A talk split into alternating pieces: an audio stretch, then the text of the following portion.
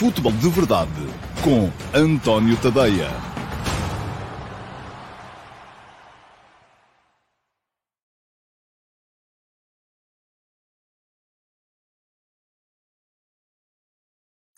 Ora, então, olá, muito bom dia a todos. Sejam muito bem-vindos à edição número 763 do Futebol de Verdade. Hoje é segunda-feira, dia 13 de março de 2023 e para os benfiquistas que estão aí desse lado, falta menos uma semana para poderem, uh, conforme com certeza desejam, e se o conseguirem daqui até lá, uh, sagrarem-se campeões nacionais. O Benfica ganhou, todos os outros uh, primeiros quatro classificados do campeonato ganharam também, portanto, isso significa que é menos uma jornada pela frente. Uh, pode dar-se o caso até uh, de estarem aí a fazer calendário na parede e a fazerem mais uma cruz em cima de uma jornada. Faltam 10 neste momento para o Benfica gerir os oito pontos que tem de avanço sobre o segundo classificado, que é o Futebol Clube Porto. E para a semana vamos ter um Sporting Clube Braga Futebol Clube Porto, que pode ser uh, muito importante em termos de definir quem é que avança na luta contra o Benfica, isto se naturalmente o Benfica conseguir vencer o seu jogo, que é em casa com o Vitória Sport Clube, também um jogo complicado para o Benfica. Aliás, o Vitória foi a primeira equipa a tirar pontos ao Benfica neste campeonato, quando empatou 0 a 0 no Minho com a equipa de Roger Schmidt depois de o Benfica arrancar, conhecer aquele arranque fantástico de campeonato, só com vitórias nas primeiras rondas. Mas pronto, faltam 10 jornadas para acabar o campeonato. O Benfica tem 8 pontos de vantagem para gerir e uh, a cada semana que passa vai aumentando um bocadinho o seu uh, favoritismo uh, na luta pelo, pelo título. Ora, muito bem, vamos lá. Uh, já sabem como é que funciona isto à segunda-feira, não há pergunta na MUS, mas de qualquer maneira, vocês podem sempre dar um salto, seja à emissão gravada do Futebol de Verdade da última sexta-feira, seja a de hoje, quando ela vier a estar disponível, para deixarem uh, nas caixas de comentários perguntas. E eu amanhã, na emissão de terça, uh, vou selecionar entre as perguntas que foram deixadas no programa de sexta-feira e as perguntas que forem deixadas no programa de hoje, vou uh, deixar. Uh, vou escolher uma das perguntas para ser uh, a pergunta na MUS da emissão de amanhã e a ela vou responder com mais algum detalhe.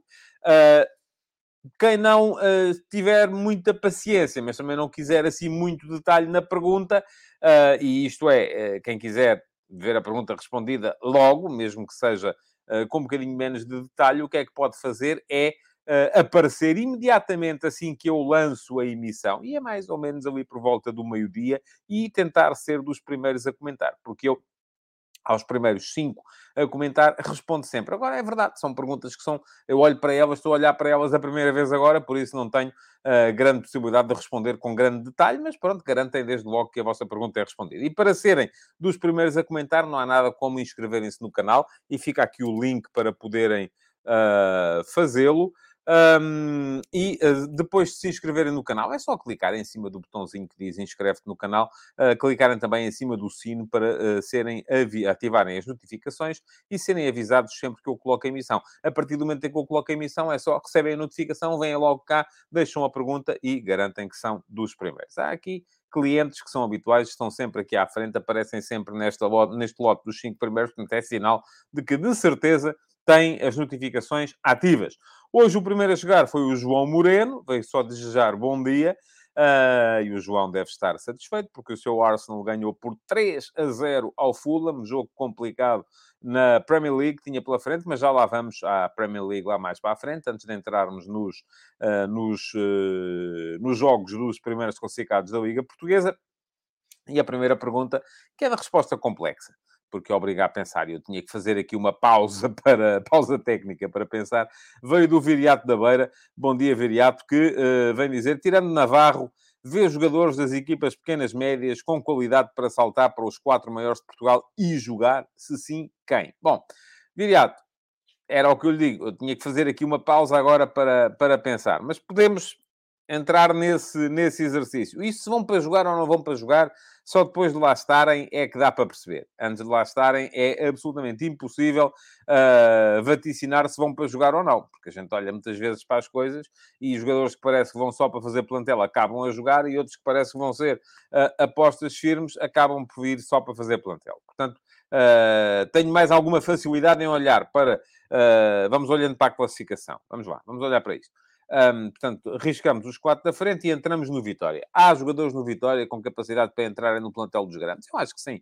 Acho que uh, o, o, um central forte na construção, como é o André Amaro, pode perfeitamente ser uh, utilizado num, por, por, um dos quatro primeiros. Agora, uh, enfim, é, vejo mais a jogar de facto num esquema de 3 atrás do que num esquema de 4. Uh, ah, poderia ter sido uma opção para o Sporting? Sim, poderia. Vamos a ver. O Sporting optou pelo Diomande e também não me parece. Aí reparem, é um jogador que veio da segunda liga e está a jogar.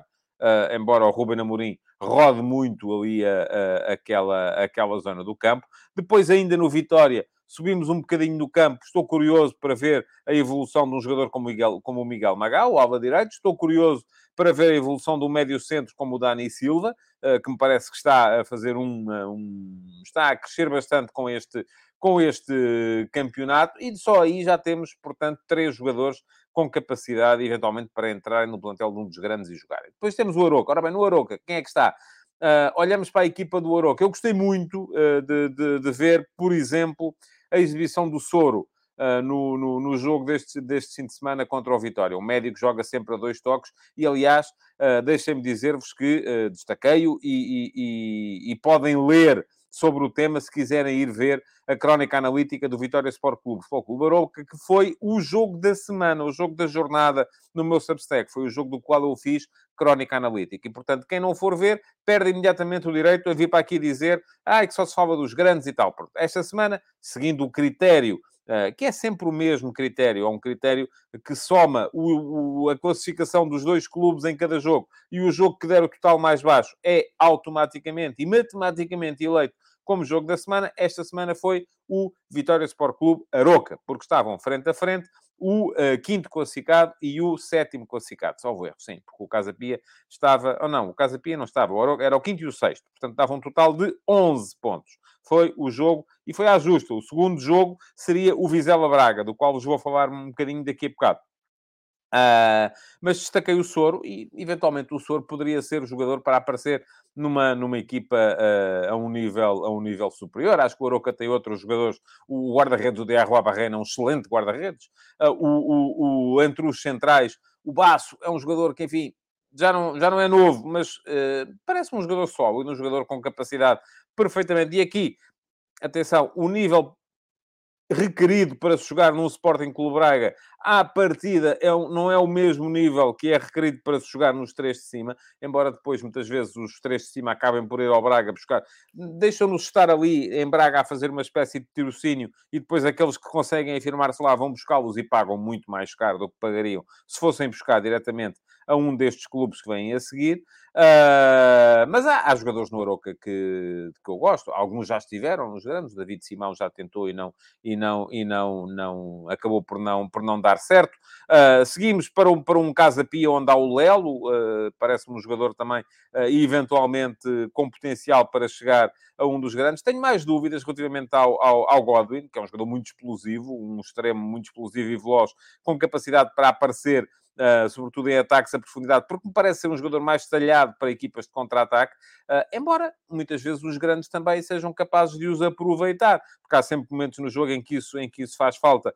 Uh, no Rio Ave também há mais jogadores que já por lá andaram. Aqui há uns anos, o João Graça, quando estava no Porto B e quando foi se calhar o melhor jogador do Porto B que ganhou a segunda liga era um jogador que mexia, que mexia as medidas. O Guga no Benfica a mesma coisa. Enfim, acabaram por não por não uh, ser capazes de, de, de, dar o salto ou de se manter nesse, nesse patamar superior, olhando para esta equipa do Rio Ave, se calhar olha-se para um Fábio Ronaldo com a, a, expectativa de perceber o que é que pode vir dali, mas há muito mais gente uh, nos clubes que vêm a seguir, uh, no Boa Vista, no Chaves, no Vizela, no Gil Vicente, Gil Vicente é o Fujimoto, que é um jogador que eu gosto também particularmente, Agora, o Gil Vicente perdeu grande parte da equipa do ano passado para este ano. No Famalicão, o Ivan Raime é um jogador que eu também gosto bastante. No Vizela, quem? No Vizela, Samu, uh, sim, uh, claramente o Samu. Uh, Kiko Bondoso, talvez já não, mas o Osmaites, enfim, é um jogador diferente também, que se calhar não, não pega tanto num grande. No Chaves, há o Héctor, que me parece ser um excelente jogador. O meio-campo dos Chaves com o João Teixeira parece-me também ser um, um... Portanto, há muita gente, há muita gente nestes clubes que pode eventualmente vir a ser alvo uh, de interesse dos grandes. Agora, depois se pegam e se jogam ou não, já é outra coisa. Bom, segundo a chegar hoje, Rodízio, bom dia. Uh, acha que o Benfica devia, e entre aspas, emprestar a alguns jogadores à equipa B, caso conquiste o título, com algumas jornadas de avanço, e a situação difícil da equipa secundária se mantiver. Olha, tenho que olhar exatamente para a classificação da segunda liga, porque não estou. Uh, e tenho que ver, não é? Tenho que ver como é que aquilo está. Não sei se há risco de o Benfica uh, ainda poder vir eventualmente a baixar. Uh, na... Ah, de facto há. O Benfica está com 27 pontos, a Bessade está com 23, é quem está abaixo da linha d'água. Eu acho que é muito importante para as equipas uh, grandes terem os seus, as suas segundas linhas a competir ao mais alto nível de exigência possível. Fez-me um bocado de confusão a gestão que o Sporting fez da sua equipa B, por exemplo, que está na Liga 3, e com um bocadinho mais de foco, se calhar, poderia ter, estar a imiscuir-se na luta para subir. O Sporting ficou na Liga 3 e também tenho que ir ver. Sei que perdeu na semana passada a possibilidade de, se, de ficar no grupo de quem vai discutir a subida e perdeu por um ponto. Enfim, o Sporting ficou um ponto. Uh, estou agora aqui a ver do, do, do Belenenses, ficou em quinto lugar no grupo B da Liga 3, uh, ah, se calhar com um bocadinho mais de esforço, houve ali alguns jogos mal, mal, mal perdidos, uh, poderiam estar a lutar para subir. Porque me parece importante. Podem dizer-me assim, ah, a equipa B é só para rodar jogadores, não é para... Uh, é para... E lá está, em, resposta à sua pergunta, a equipa B do Benfica será para dar aos miúdos a possibilidade de crescerem e não para estar a acolher gente que é da equipa A e por isso pode aparecer ali... de forma um bocadinho martelada para poder conquistar objetivos desportivos. A questão é que os miúdos que vão crescer, crescerão melhor, num patamar de maior exigência, se estiverem a jogar numa segunda liga do que numa Liga 3. Portanto, uh, eu não vejo a questão assim. Não acho que devem emprestar jogadores à equipa B uh, se conquistar o título com jornadas de avanço. Uh, mas vejo uh, a questão de outra maneira, que é, uma, é, é acho que há, uma, há um interesse superior do Benfica em conseguir manter a equipa B na segunda liga. Mas quero crer que isso vai acontecer. Há muita qualidade nas equipas B, tanto do Benfica como do Porto, como do, uh, como do Sporting. E atenção, se olharmos para a tabela da, da Liga 3, e tenho que olhar para ela outra vez, temos que, por exemplo, o Vitória, o Vitória de Guimarães B está em risco de descer ao Campeonato Nacional de Séniores, mas o Braga B vai estar na, uh, nos oito uh, que estão apurados para discutir a subida à Liga 2, que são, por esta, por esta ordem, no grupo A, Felgueiras, Gila Verdense, São Joanense e Braga B, e no grupo B, Amora, União de Leiria, Alverca e Belenenses. Portanto, é um, vai ser uma luta para subir com uma série de clássicos. O gajo da Alfama veio só dizer bom dia, tal como o Dante 21, e o Carlos Luís uh, vem dizer que o Brasil muda de selecionador e faz revolução nos convocados. Poderá Portugal optar pela mesma via e mudar 7 ou 8 jogadores? E se sim, quais acham, na sua opinião, as mudanças mais previsíveis? Já falámos aqui disso na semana passada, Carlos. Uh, não vou gastar o vosso tempo a voltar ao, ao tema. Talvez volte ao tema, uh, se calhar. Na, na... Enfim, vamos ver se na sexta-feira há futebol de verdade, porque a convocatória está marcada para o meio-dia e meio. Eu poderia perfeitamente fazer o futebol de verdade tipo à uma, mas aparentemente vou ter que estar na RTP uh, durante o momento da convocatória. Portanto, como ainda não tenho o dom da ubiquidade e não consigo estar em dois sítios ao mesmo tempo, se calhar quem me segue aqui vai ter que uh, optar por outra solução, que é ver o que eu tenho a dizer sobre a convocatória na uh, RTP nesse dia. A questão é que, uh, provavelmente, nesse momento não poderei falar de outros temas da atualidade, como será com certeza o Arsenal Sporting, que se joga na quinta à noite, e seria um dos temas também previsíveis do futebol de verdade de sexta. Mas um, eu não sou grande adepto de grandes revoluções. e também lhe vou dizer, não acredito que eh, Roberto Martínez, na primeira convocatória, faça uma grande revolução. Um, acho que ele vai querer ver e falar com os jogadores que uh, estiveram e que têm feito o grupo da Seleção Nacional e depois, depois de os ver, de falar com eles, de os ver treinar, eventualmente de os ver a jogar, são dois jogos que não são de grande exigência, o Luxemburgo e o Liechtenstein, uh, poderá tomar as suas, as suas decisões. Mas eu acredito na continuidade e acredito no espírito de clube da Seleção Nacional. Acredito que uma Seleção Nacional não deve, e temos sempre essa discussão, o que é que deve ser a seleção, são os jogadores em melhor forma neste momento, ou, ou deve haver o tal espírito de clube em que há um lote de uh, 16, 17 jogadores que quase não mudam e depois uh, uh, os outros, sim, estão a um, a um, nível que permite que entram e saiam de cada convocatória. Acredito mais, uh, sou mais defensor desta, desta forma de ver a coisa do que nessa ideia de, ah, este jogou muito bem esta semana, portanto vai, o outro, uh, enfim, esteve nas últimas 10 convocatórias, uh, mas até foi importante, mas agora fez um mau jogo, portanto esta semana já não vai porque não merece. Eu não vejo a coisa assim. Aliás, ainda no sábado estávamos a ter essa conversa na RTP3, porque eu acho que ir à seleção não é por não vai quem merece, vai quem pode dar jeito. E a questão é muito esta: é uh, se olhamos para a seleção e para, para, cada convocatória como reflexo daquilo que já se passou, ou, ou de uma forma prospectiva, a querermos que uh, os jogadores são chamados para fazer alguma coisa no que se vai passar. E eu vejo muito mais isso assim. Uh, um jogador até pode não ter estado particularmente bem uh, ontem e na semana passada, mas se eu achar que na semana que vem ele pode ser uh, o jogador ideal para cumprir uma determinada missão, eu acho que é esse jogador que deve ser chamado. Uh, é assim que eu vejo a seleção nacional, é numa perspectiva prospectiva e não retrospectiva. Bom, Gonçalo Salgueiro, bom dia. Nuno Santos na seleção faz sentido para si? Gonçalo, Depende de muita coisa. Aliás, o Rubem Amorim respondeu ontem a essa pergunta e respondeu, do meu ponto de vista, de uma maneira uh, correta e ponderada. Depende de muita coisa. Depende do esquema que o selecionador quiser usar. Depende de... Agora, vamos lá ver. Se for para jogar em 3-4-3, uh, eh, como joga o Sporting, isso seria a melhor opção para o Nuno Santos. Uh, o Nuno Santos tem à frente dele o Nuno Mendes, tem à frente dele o Rafael Guerreiro, tem à frente dele o Mário Rui, uh, e portanto não é fácil. Não é nada fácil. Não é porque de repente o Nuno Santos marcou um gol do outro mundo que marcou ontem, que de repente já tem que ser titular da seleção. Lá está. É a perspectiva. Pro, eh, não, se, não se confunda com o que eu vou dizer. A perspectiva. Pro, a perspectiva prospectiva, se é que é, e não retrospectiva. Não é, ai, marcou um grande gol, bora à seleção. Não. Ele pode ser útil no próximo jogo da seleção joga ele e salta não joga quem? Não joga o Nuno Mendes, nem o Rafael Guerreiro e o Mário Rui, que é o terceiro desta hierarquia, uh, que está muito bem, tem estado muito bem no Nápoles este ano, também não joga para jogar o Nuno Santos porque marcou um gol de letra ontem. Não é fácil.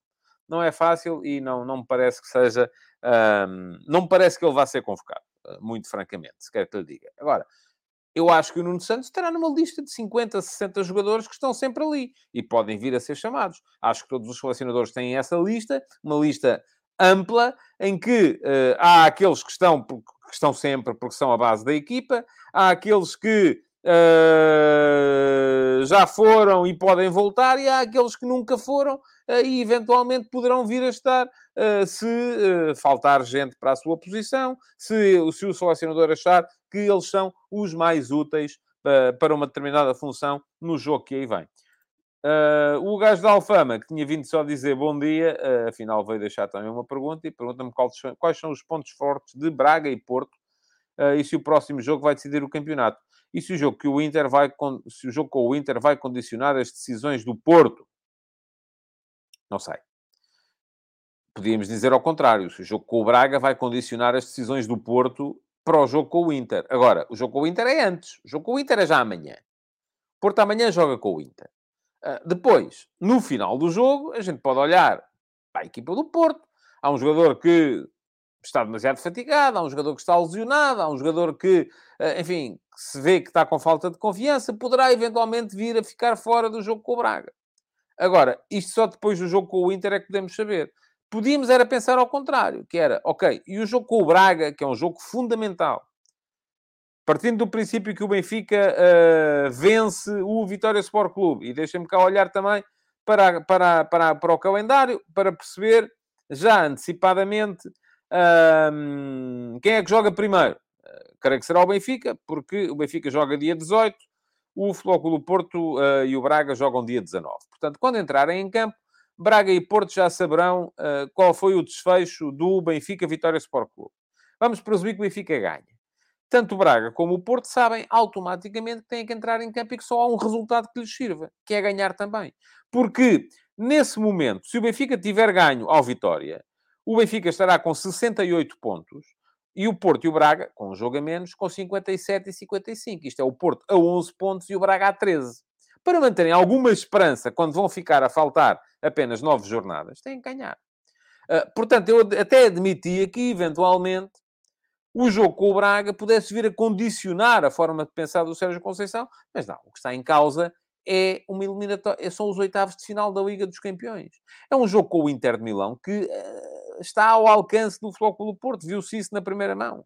O Porto precisa de ganhar aquele jogo. São muitos milhões que vêm dali. É a possibilidade de entrar nos quartos de final da Liga dos Campeões, nas oito equipas uh, que vão mais longe nesta competição. Lote onde, diga-se, já está o Benfica. De dar a Portugal a possibilidade de ter duas equipas ali presentes e, portanto, não acredito que haja nenhuma espécie de condicionamento. Acho que vão jogar amanhã quem, os que estiverem melhor e vão jogar depois com o Braga os que estiverem melhor. E os que estiverem melhor, sim, vão no, no, no domingo tal como amanhã vão ter muito a ver com o desgaste uh, do, de, de sexta-feira, se é que ainda vai haver, do jogo com o Estoril, no, no domingo que vem uh, vai ter muito a ver com o desgaste de, uh, de terça-feira.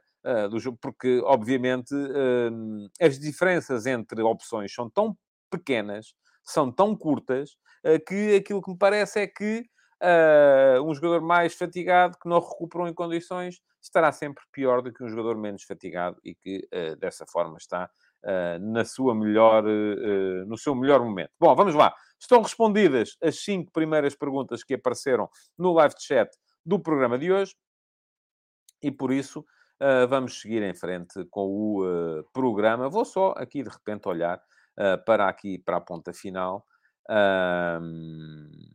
para a ponta final, uh, já vi que está toda a gente muito interessada noutras coisas e não naquilo que eu estou a falar. Portanto, uh, vamos seguir em frente. Siga. Siga para bingo. Uh, ok. Bom, vamos lá. Um, assim sendo, vamos entrar nos ataques rápidos, porque hoje não há, tal como sabem, pergunta na MUS. Bom, vamos lá. Antes disso, deixem-me lembrar-vos que Uh, podem ler todos os meus conteúdos escritos em tadeia.substack.com. Está a passar aqui embaixo. Aqui, aqui embaixo. Aqui, aqui. Está a passar aqui embaixo. Estava fora do ecrã o meu dedo. Um, tadeia.substack.com. Está a passar aqui em rodapé. Vou deixar aqui também um uh, link para poderem aceder depois na emissão uh, gravada. e por lá, se quiserem deixar de depender dos algoritmos das redes sociais, que são aquela Uh, coisa sempre, nunca se sabe muito bem o que é que vem dali, a gente só, só, só nos aparece quando abrimos o, o Facebook ou o Twitter, só nos aparece aquilo que uh, é mais polémico, aquilo que teve mais comentários, uh, muitas vezes mais insultos a torto e a direito, e portanto às vezes não vos aparecem textos que vocês querem ler. Agora, se querem ter a certeza que os recebem, o que é que podem fazer? É subscrever. Podem fazer a subscrição gratuita, e não pagam nada, recebem todos os textos, uh, ainda que uh, de alguns deles recebam apenas o primeiro parágrafo e um convite a subscreverem para ler o resto. e podem fazer a subscrição premium, que vos custa apenas 5 euros por mês. Há textos todos os dias, portanto é fazer as contas.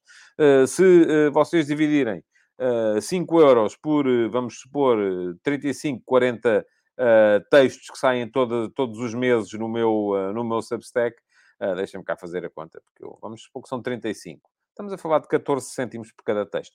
Uh, eu acho que valem a pena. Mas vocês é que têm que uh, avaliar. E além disso, além de receberem e poderem ler os textos até ao fim, têm ainda acesso ao meu canal de Telegram, um, onde recebem os áudios dos textos lidos por mim, para poderem ouvi-los enquanto estão a cumprir outras tarefas do dia a dia, e uh, têm também acesso ao meu servidor de uh, Discord, onde, uh, onde se pode, uh, onde vamos mantendo conversas sobre futebol e outras coisas também, uh, conversas saudáveis, um bocadinho às vezes à antítese daquilo que são as conversas aqui no live chat do Futebol de Verdade. A propósito, quem ainda não preencheu o formulário, o inquérito sobre o futebol de verdade, sobre o futuro do futebol de verdade, é favor uh, fazê-lo. Eu lá estar no vosso e-mail, se são subscritores do meu Substack, e uh, esta semana vou encerrar as votações e uh, depois dar-vos em nota daquilo que foram as vossas conclusões, os vossos pedidos e também abrirei aqui um futebol de verdade especial para uh, podermos falar sobre aquilo que vai ser o futebol de verdade a muito breve prazo. E em que eu vos vou dizer também o que é que vou fazer com o programa. Bom, vamos lá ataques rápidos. Já meti o separador lá atrás e basicamente é para vos falar do futebol internacional. Uh, esta semana uh, deu-me particular gozo acompanhar a jornada do campeonato francês. Em, em, Inglaterra não houve grandes novidades, mas em França sim. Porquê? Porque escrevi no sábado uh, sobre a epopeia de William Steele, o treinador anglo-belga do Stade Reims. o Stade Reims começou a temporada com Oscar Garcia aos comandos, o catalão, e depois disso, Oscar Garcia acabou por ser demitido. Uh, Estão-me aqui a dizer que não receberam o formulário. Quem não recebeu o formulário, façam um favor, é dar um salto a tadeia.substack.com. Toda a gente que é subscritor recebeu o formulário. Quem não é mesmo os gratuitos, quem não é subscritor, não recebeu o formulário. Há a hipótese do formulário ter ido parar ao spam. E então, se são subscritores e uh, não receberam o formulário, uh, vão ver ao spam a ver se ele lá está. Uh, agora, se não são subscritores e não receberam o formulário, mas querem na mesma votar, a primeira coisa que eu vos digo é tornem-se subscritores, não custa nada. A segunda coisa que eu vos digo é que mesmo assim podem fazê-lo. Só têm que ir a tadeia.substack.com e abrir o texto onde está o formulário, porque está lá um link para poderem votar. Votam e está o assunto arrumado. Bom, Há aqui muita gente a dizer que não recebeu. Portanto, uh, está dado o recado. Quem não recebeu, faz favor, dê um salto a tadeia.substack.com, pesquisem. É, não, não, não, é, é, um dos últimos textos, um dos últimos 10 ou 15 ou 20, nem sei, porque aqui produz-se muito, uh, e uh, vão lá e votem. É a única maneira. Não, eu não vos posso ir entregar o formulário um a um uh, para, para, para, para poderem responder. Bom, vamos lá. Ataques rápidos. Estava a dizer que escrevi no sábado sobre uh, a epopeia de William Steele, o treinador anglo-belga, 30 anos, que tinha uma grande, uh, uh, um grande currículo, mas era no Football Manager. Mas atenção, quem pensa que ah, isto é só jogar FM e depois a gente candidata-se e tal e estamos aí. Não, porque o, o, o, o William Steele, é verdade que jogou muito FM, jogou muito Futebol Manager, mas há 10 anos que ele anda ali no batente, a ser analista de vídeo de umas equipas, desde os 20 uh, analista de vídeo de umas equipas, a, a, a, ser treinador adjunto noutras equipas, já tinha sido adjunto no Stade Reims na época passada, uh, voltou esta época, acabou por ficar com a equipa nas, nos braços quando o Oscar Garcia, uh, enfim, estava mais desfocado, e é compreensível, porque tinha um drama familiar, estava a falecer, conforme veio a falecer, por doença prolongada à filha mais velha, que tinha 21 anos apenas, e ele acabou por ser afastado e quem ficou, quem ficou foi o uh, Will Steele. Uh, o Stade Reims ainda não perdeu um jogo de campeonato com ele aos comandos e vai completar meio campeonato na próxima jornada, em que recebe o Olympique de Marselha e, uh, quando ele pegou, estava abaixo da, uh, da linha d'água, neste momento está a lutar por uma posição europeia e eu, uh, enfim, nestas coisas, quando no estrangeiro, a gente pode sempre torcer. Eu gosto sempre de surpresas, gosto sempre daquela coisa do underdog, portanto, espero que lá cheguem, muito francamente. Estou a gostar da história. Quem quiser conhecer melhor a história, fica aqui o link para poderem lê-la. Uh, ela está no, uh, no meu Substack e foi o texto de. Um, foi o texto de. Um, da leitura mais demorada uh, nesta, um, neste fim de semana. Bom, desculpem lá esta pequena hesitação, mas tive aqui que fazer uma limpeza. Uh, bom, vamos lá. Uh, mas deu-me gozo, porquê? Porque o Stade Reims tinha um jogo muito complicado nesta semana, que era fora de casa contra o Mónaco, e ganhou. Ganhou por 1 a 0. Mais um gol do Balogun, numa das grandes surpresas deste, deste campeonato francês, jogador emprestado pelo Arsenal. Um, e, um, de qualquer modo, aquilo que aconteceu, a grande surpresa foi mesmo o empate do Olympique Marselha, que vai jogar com o Reims no próximo fim de semana. Empatou em casa com o Racing Strasbourg, que estava a ganhar 2-0 e sofreu dois gols aos 88 e 89 e acabou por deixar que o Paris Saint-Germain, que também só ganhou ao, ao Stade de Brest uh, com um gol sobre a ponta final, uh, que o Paris Saint-Germain avançasse para 10 pontos de avanço. Está uh, mais à frente na, na, na, está mais destacado na Liga uh, o uh, Paris Saint-Germain neste momento. Muito bem, Inglaterra. Uh, foi um bom fim de semana para o Tottenham. O Tottenham ganhou por 3-1 ao Nottingham Forest. Foi o único uh, daquelas equipas que estão ali a lutar para, pela quarta posição uh, na Liga dos Campeões a ganhar. porquê? Porque o Brighton empatou. o Manchester United, que até está acima, eh, não conseguiu superar a expulsão do Casemiro e empatou também 0 a 0 com o Southampton e o Liverpool uh, perdeu. Portanto, uh, bom fim de semana para o Tottenham. na frente, tudo igual. performance impositiva do Arsenal contra o Fulham, 3 a 0, três assistências do Trossard, que, vai, que vai com certeza. Estava aqui a chamar a atenção o, o Pedro Almeida assim que o Newcastle ganhou. Pois, ganhou, tem razão. Erro meu my bad. Uh, mas está, está tudo muito embrulhado ainda ali naquela, naquela, naquela zona. Estava a dizer, na frente, Arsenal 3-0 uh, ah, no jogo contra o, contra o Fulham, uh, três assistências do Trossard, que não jogou em Alvalade, já vai com certeza poder jogar no jogo de quinta-feira, portanto mais complicada a vida uh, para, o, para o Sporting e o Manchester City, difícil a vitória no terreno do Crystal Palace, só à conta de um penalti do Holland, quase no final da partida. De resto, Espanha, vitória muito complicada do Barcelona em Bilbao, 1 a 0. Uh, manteve os nove pontos de avanço sobre o Real Madrid e há jogo, uh, há clássico entre Real Madrid e uh, Barcelona na próxima jornada. Nove pontos de avanço para o Barça neste momento. Na Alemanha, o Bayern a ganhar um bocadinho de avanço. Enfim, União Berlim, desde que eu escrevi... Eu, eu estava na expectativa de que o Stade Reims ontem perdesse porque escrevi sobre eles. Uh, porque desde que eu escrevi sobre o União Berlim na semana passada, eles nunca mais ganharam um jogo. E uh, voltaram a não ganhar neste fim de semana. Já, já estão mais, mais longe. O Bayern com o Xinga 3 ao Augsburg ganhou dois pontos. Está dois pontos à frente do Borussia Dortmund, que empatou em Gelsenkirchen com o Schalke Schalke no FIA uh, 2 a 2 e, portanto, foi uma, uma jornada boa para o Bayern. Por fim, a Itália. Já nem há conversa relativamente ao campeonato. O Napoli voltou a ganhar, mas a grande novidade foi a derrota do Inter. Contra a Spezia, 2 a 1 fazer com que o Milan, se hoje ganhar a Salernitana, volta a, volta a, a, igualar o Inter na segunda posição, nota ainda para os 4 a 3 que a Roma encaixou em casa da, do, do, do, Sassuolo, e isso acabou por ser, enfim, uma desfeita nas ambições europeias da equipa de José Mourinho, nas ambições de Liga dos Campeões da equipa do José Mourinho. Bom, o que é que vocês têm a dizer aqui sobre o tema? Uh, vamos lá ver. Uh, o Josias diz que na semana passada já se dizia que o Liverpool ia ultrapassar os Spurs e eu ainda acho que vai. Uh, porque isto é assim: uma semana é uma coisa, outra semana é outra. Nunca se sabe, as coisas nunca são iguais. O Afonso Silva diz que o United é muito incon...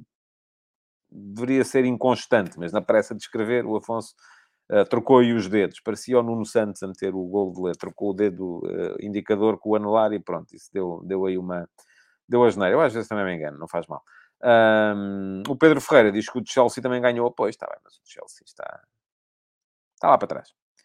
Uh, vamos ver se lá chega. Eu não creio que possa lá chegar. Embora, vamos ver, enfim, nunca se sabe o que é que, o que, é que vem daí. O Joe Ben acrescenta que o Newcastle abafou o Wolves de uma maneira e o Nilton Olind, que o Arsenal vai jogar assim, vai ganhar. Eu também creio que o Arsenal já não vai ceder na frente da Premier League, embora haja um jogo ainda, um confronto direto entre o Arsenal e o Manchester City, o que faz com que estes cinco pontos sejam uh, um bocadinho uma ilusão, porque são cinco, mas de repente podem ser dois. E dois, uh, com desvantagem no, Enfim, a Inglaterra aplica-se a regra dos golos, mas também os golos são favoráveis, creio eu, neste momento ao Manchester City. Por acaso não tenho a certeza do que estou a dizer. Uh, se estiver enganado, digam-me, porque, uh, porque eu corrigirei. e o João Moreno diz que tem que escrever sobre o City e o Bayern a ver se caem. portanto, creio que o João, além de estar a torcer pelo Arsenal, está também a torcer pelo Borussia Dortmund. Ora, muito bem. Vamos lá. Ataque organizado para hoje, para vos falar dos jogos desta jornada da Liga Portuguesa. Primeira coisa que vos quero dizer é que. Hum, Deixa-me cá ver o que é que me falta aqui. Sim.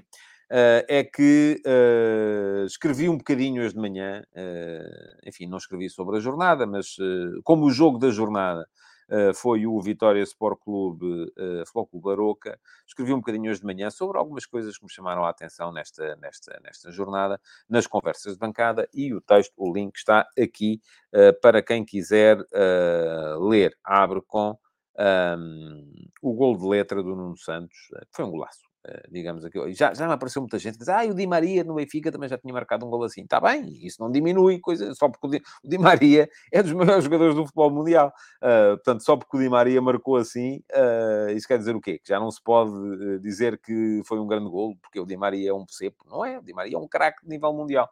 Uh, e, e, vamos lá ver. E há outra coisa que eu já, já tinha dito há bocadinho, é que não há.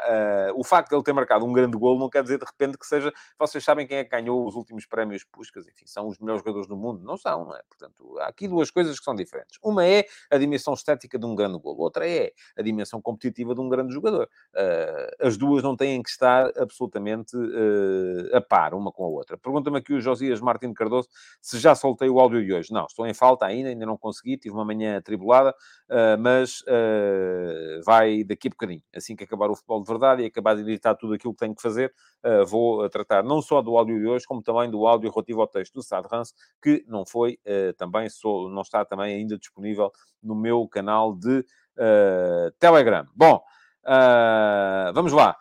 Um, portanto, estava a dizer, já vos deixei o link para as conversas de bancada lá atrás. Uh, de resto, é agora olharmos um bocadinho uh, para aquilo que vai ser o, uh, aquilo que foi esta, esta jornada. Pergunta aqui o Rodízio se já temos resultado do Forms. O Rodízio já tinha falado disso há bocadinho. Vou dar mais esta semana para as pessoas poderem votar e depois, ou no final desta semana, eventualmente sexta-feira, não sei, vamos a ver.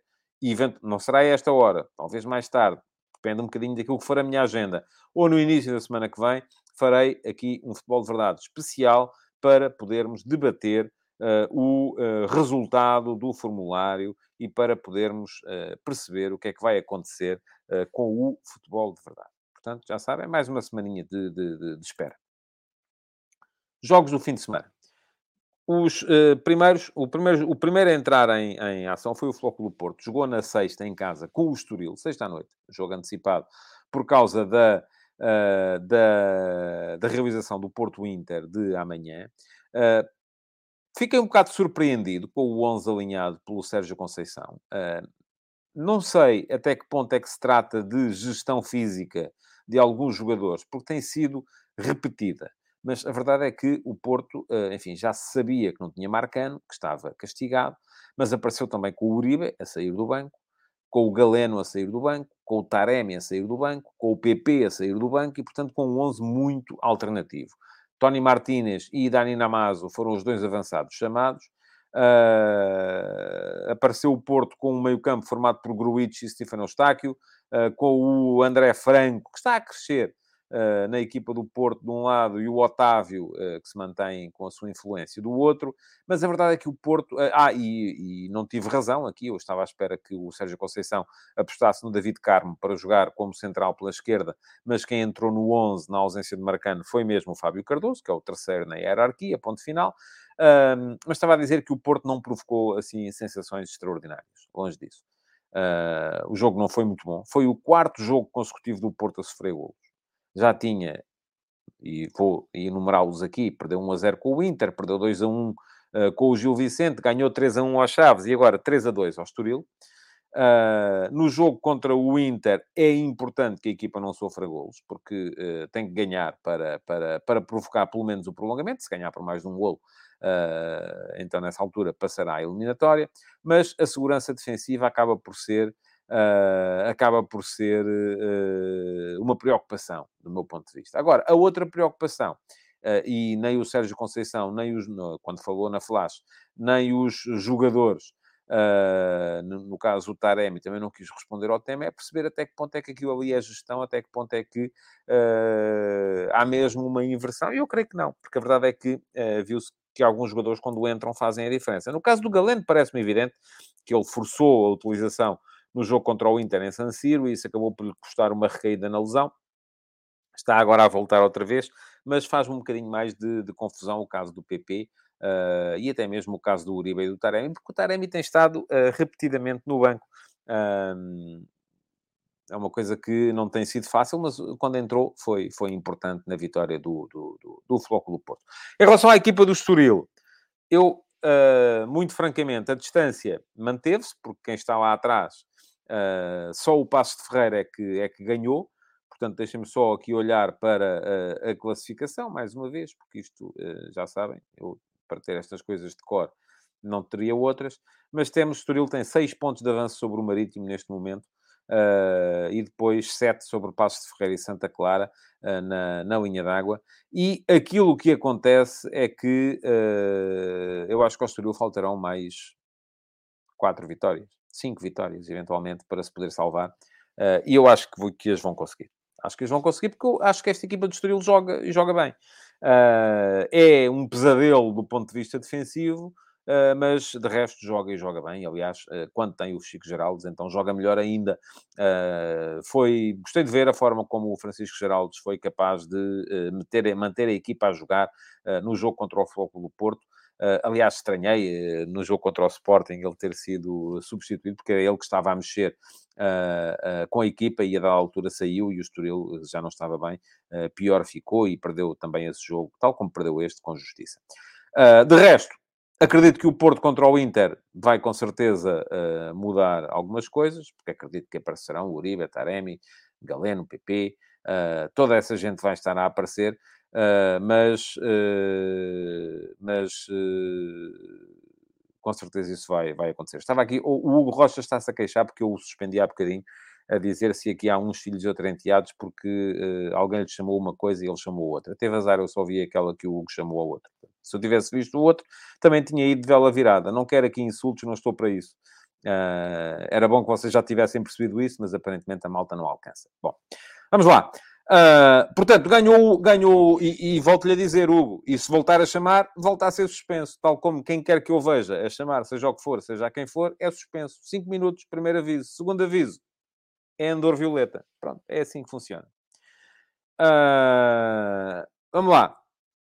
No sábado tivemos uh, o jogo da semana e já vos deixei. Já vos deixei. Não, não deixei. Vou deixar aqui agora o link para a crónica analítica eh, do, uh, do Vitória Sport Clube, uh, Futebol Clube Baroca.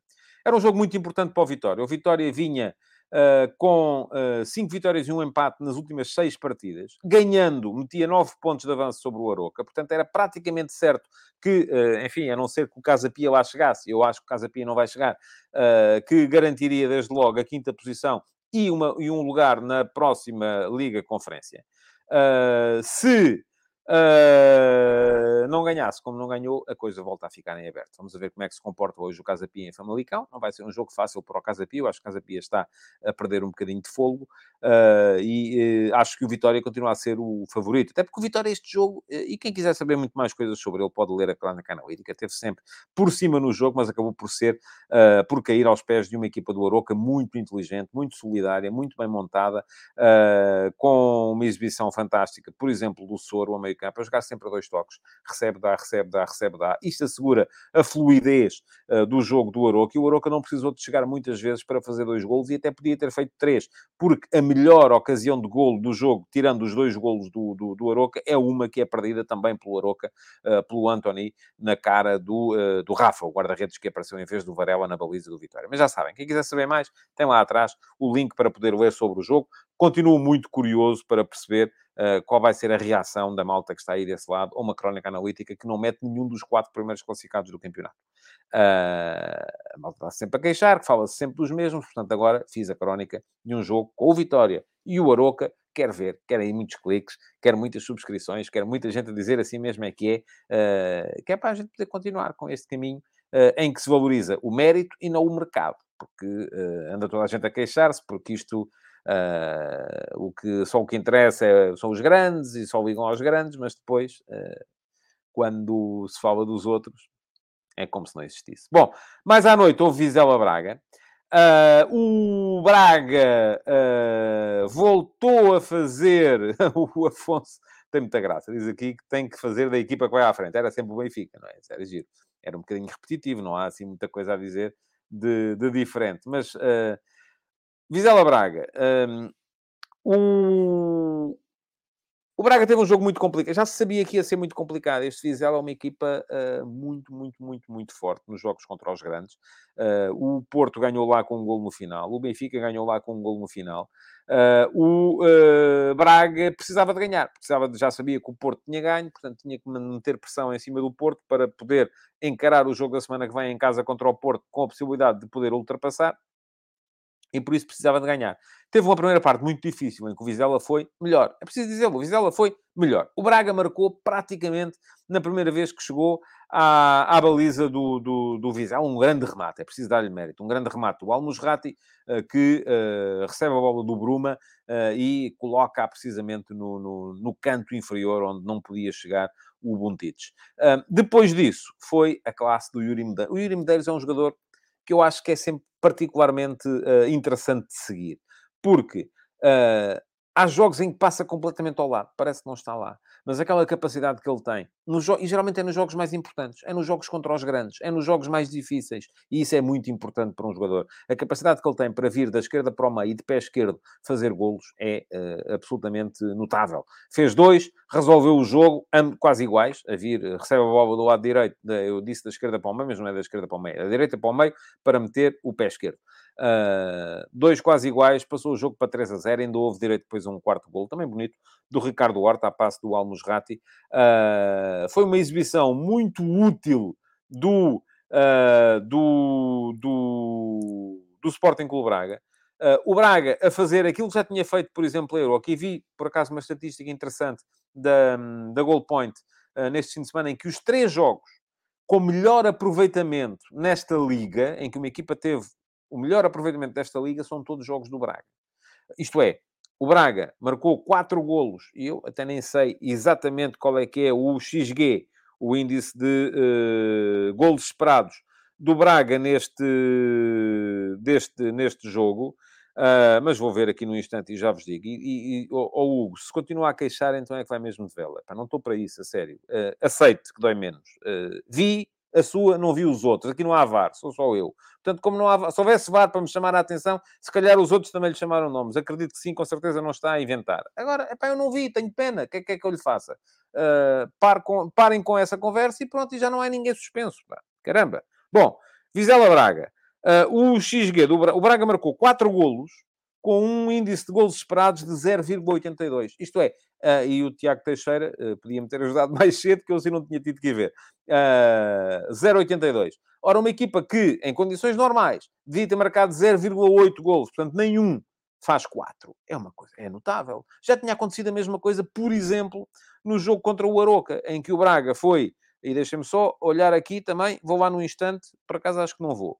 Uh, mas uh, o Braga ganha por 6 a 0 em Aroca, num jogo em que, salvo erro, teve para aí um índice XG de 2. Um, e os, as três equipas que conseguiram o melhor aproveitamento do seu índice, ou os três jogos em que uma equipa conseguiu o melhor aproveitamento do seu índice XG, isto de acordo com uma estatística publicada neste fim de semana pelo Gold Point, volto a dizer, foram sempre jogos do Sporting Clube Braga, foram, foi sempre o Sporting Clube Braga. E isto é muito importante para uma equipa se manter, como o Braga se está a manter lá em cima, uh, na luta pelo, pelo, pelo, por uma posição na Liga dos Campeões, ou até, eventualmente, uh, pelo título, se o Benfica agora, de repente, começasse a escorregar a torta e a direito. Ontem tivemos mais dois, eh, mais dois jogos, Marítimo Benfica e Sporting Boa Vista, ambos resolvidos de forma relativamente fácil, tanto pelo Benfica como pelo Sporting. Duas belíssimas exibições, tanto do Benfica como do Sporting. No caso do Benfica já não é grande uh, novidade. Houve uma entrada forte, apesar de tudo, do Marítimo. Marítimo organizado ali num híbrido entre um uh, 5-4-1, 3-4-3, enfim, uh, uh, mas com o René Santos a alternar muito entre a posição de defesa central ao lado do Zainadine e do, uh, e do Mosquera, e uma posição de meio campo em que vinha ajudar o Beltrame e o Chadas para ter ali alguma superioridade numérica uh, face ao meio campo do Benfica, só que o fôlego do Marítimo durou para aí 10, 15 minutos. Ao fim de 10, 15 minutos, o Benfica tinha o jogo uh, controlado, o Chadas deixou de ter saída da zona central do meio campo, e o que é que isto significou? Que nem o André Vidigal, nem o Léo Pereira uh, uh, voltaram a ter capacidade para estar, para entrar no jogo. Desapareceram completamente do jogo, e o Marítimo desapareceu também. O que é que aconteceu? Benfica a jogar, Benfica a, a, chegar cada vez com mais frequência, com mais intensidade, com mais ritmo, com mais uh, gente à, à, à, à, área do, do, do Marítimo. Perdeu o primeiro gol, uma grande penalidade que o João Mário desperdiçou, estou para a bancada, mas acabou por marcar ainda antes do intervalo. Uh, muito importante o facto do Benfica ter marcado antes do intervalo para poder ir para o intervalo com, uh, com, com vantagem uh, e depois mais dois golos na segunda parte. Muito bom o terceiro gol, uma jogada rápida, sempre na procura do espaço, notável a intervenção do Grimaldo. Aliás, o Grimaldo, mais uma vez, a fazer um grande jogo, como fez um grande jogo o Orsnes, como fez um grande jogo o Neres. Aqueles que tinham, eh, de certa forma, estado melhor no último jogo, por exemplo, Gonçalo Ramos, foi um jogador mais uh, desaparecido desta vez, mas a questão é que o Benfica vai conseguindo resolver, uh, jogando quase sempre da mesma maneira, mas vai conseguindo resolver, uh, mudando, mudando protagonistas de jogo para jogo. Por fim, à noite houve uh, Sporting Boa Vista e uma belíssima exibição do Sporting. O Sporting, é verdade que o Boa Vista não apareceu do ponto de vista ofensivo, mas muito por causa também da capacidade que o Sporting teve para secar a saída de bola do Boa Vista e o que voltou a ver-se foi um Sporting a perdoar.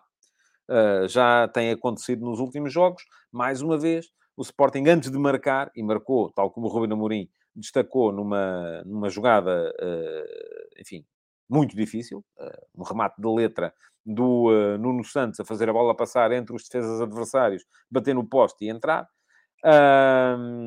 Mas até aí o Sporting já tinha criado, já tinha metido uma bola na barra pelo, pelo Shermit, já tinha tido o Shermit na cara do guarda-redes, uh, criava inúmeros desequilíbrios. Porquê? Porque o Boa Vista se organizou num 4-3-3 uh, em que, que, tinha um médio apenas atrás, que era o Seba Pérez, e depois dois médios a tentarem dar chegada uh, há, uh, perto da área do, do, adversário, o Makutá e o Ibrahim Makamara.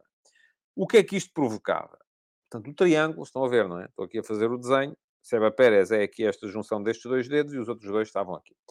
Uh, aquilo que aconteceu foi que uh, o Sporting conseguia quase sempre uh, ligar o jogo através da, da, das baixas do Edwards para as costas do uh, Makutá ou do Ibrahim Camará, ou do Pedro Gonçalves também. E conseguindo ligar o jogo por ali, um, criava sempre desequilíbrios a um sistema defensivo do Boa Vista que tinha apenas quatro atrás e que contava com os dois extremos, o uh, Ricardo Mangas e o Salvador Agra, para baixar e eventualmente para fazerem segundo lateral no acompanhamento ao Tiago Jogaio e ao Nuno Santos. Uh, isto é, o Sporting, tal como o Benfica, tal como, enfim, quase todas as equipas de topo, uh, mete uma linha de 5 na frente, porque solta os laterais e mete os três uh, avançados por dentro. Uh, geralmente é 5 mais 1, no caso do Benfica é o Gonçalo Ramos, no caso do Sporting é a chegada do, do, do, do médio mais ofensivo, quase sempre o, o, o, o Morita. Uh, aquilo que acontecia era que o desequilíbrio não era criado nessa última linha, mas era criado na forma como um dos jogadores baixava para receber e para ligar. Foi quase sempre uh, através dessas uh, jogadas do Edwards a baixarem apoio. Uh, e o Sporting, quando não tem o Paulinho para fazer isso, tinha o Chermiti, que é jogador mais de profundidade, acaba por fazer com que o, que o, ou por permitir que o Edwards o faça, e o Sporting fez com que o jogo fosse um jogo de sentido único. Teve oportunidades para resolver o jogo mais, mais cedo, acabou por beneficiar depois de um corte infeliz do Agra uh, para fazer o 2-0 no lance de, de, de autogol, mas era um resultado que o Sporting já justificava nessa, nessa altura e ainda fez depois um terceiro gol, já perto do final, pelo Paulinho, numa boa recepção e bom cruzamento do, uh, do Ricardo Jogaio. Foram, portanto, vitórias fáceis, simples, Uh, sem, grande, sem grande história, a fazer com que mais uma jornada tenha passado e tudo tenha ficado rigorosamente na mesma. Bom, toda a gente igual, na frente, toda a gente a, a, a seguir o mesmo, o, com as mesmas distâncias uns dos outros. Vamos ver como é que vai ser na próxima jornada. É uma jornada importante para as primeiras posições. Porquê? Porque há Benfica, Vitória Sport Clube e há uh, Sporting Clube Braga, Futebol Clube Porto. O Sporting ao mesmo tempo recebe o Santa Clara, que está super aflito. Vamos ver se o Santa Clara consegue uh, dar a volta também ao seu, ao, seu, ao seu momento, sendo que o Sporting vai jogar depois uh, de, uh, de, de visitar o Arsenal na próxima quinta-feira. Amanhã cá estarei mais uma vez para mais um futebol de verdade. Eu pedia-vos, por favor, que parem de se provocar uns aos outros. porque isto não fica fácil assim. Não fica mesmo nada fácil. Quem gostou, é favor de deixar o like. Uh, e voltem amanhã, então, meio-dia e meia, como sempre, para mais uma edição do Futebol de Verdade. Obrigado por terem estado aí, então. Futebol de Verdade, em direto de segunda a sexta-feira, às 12h30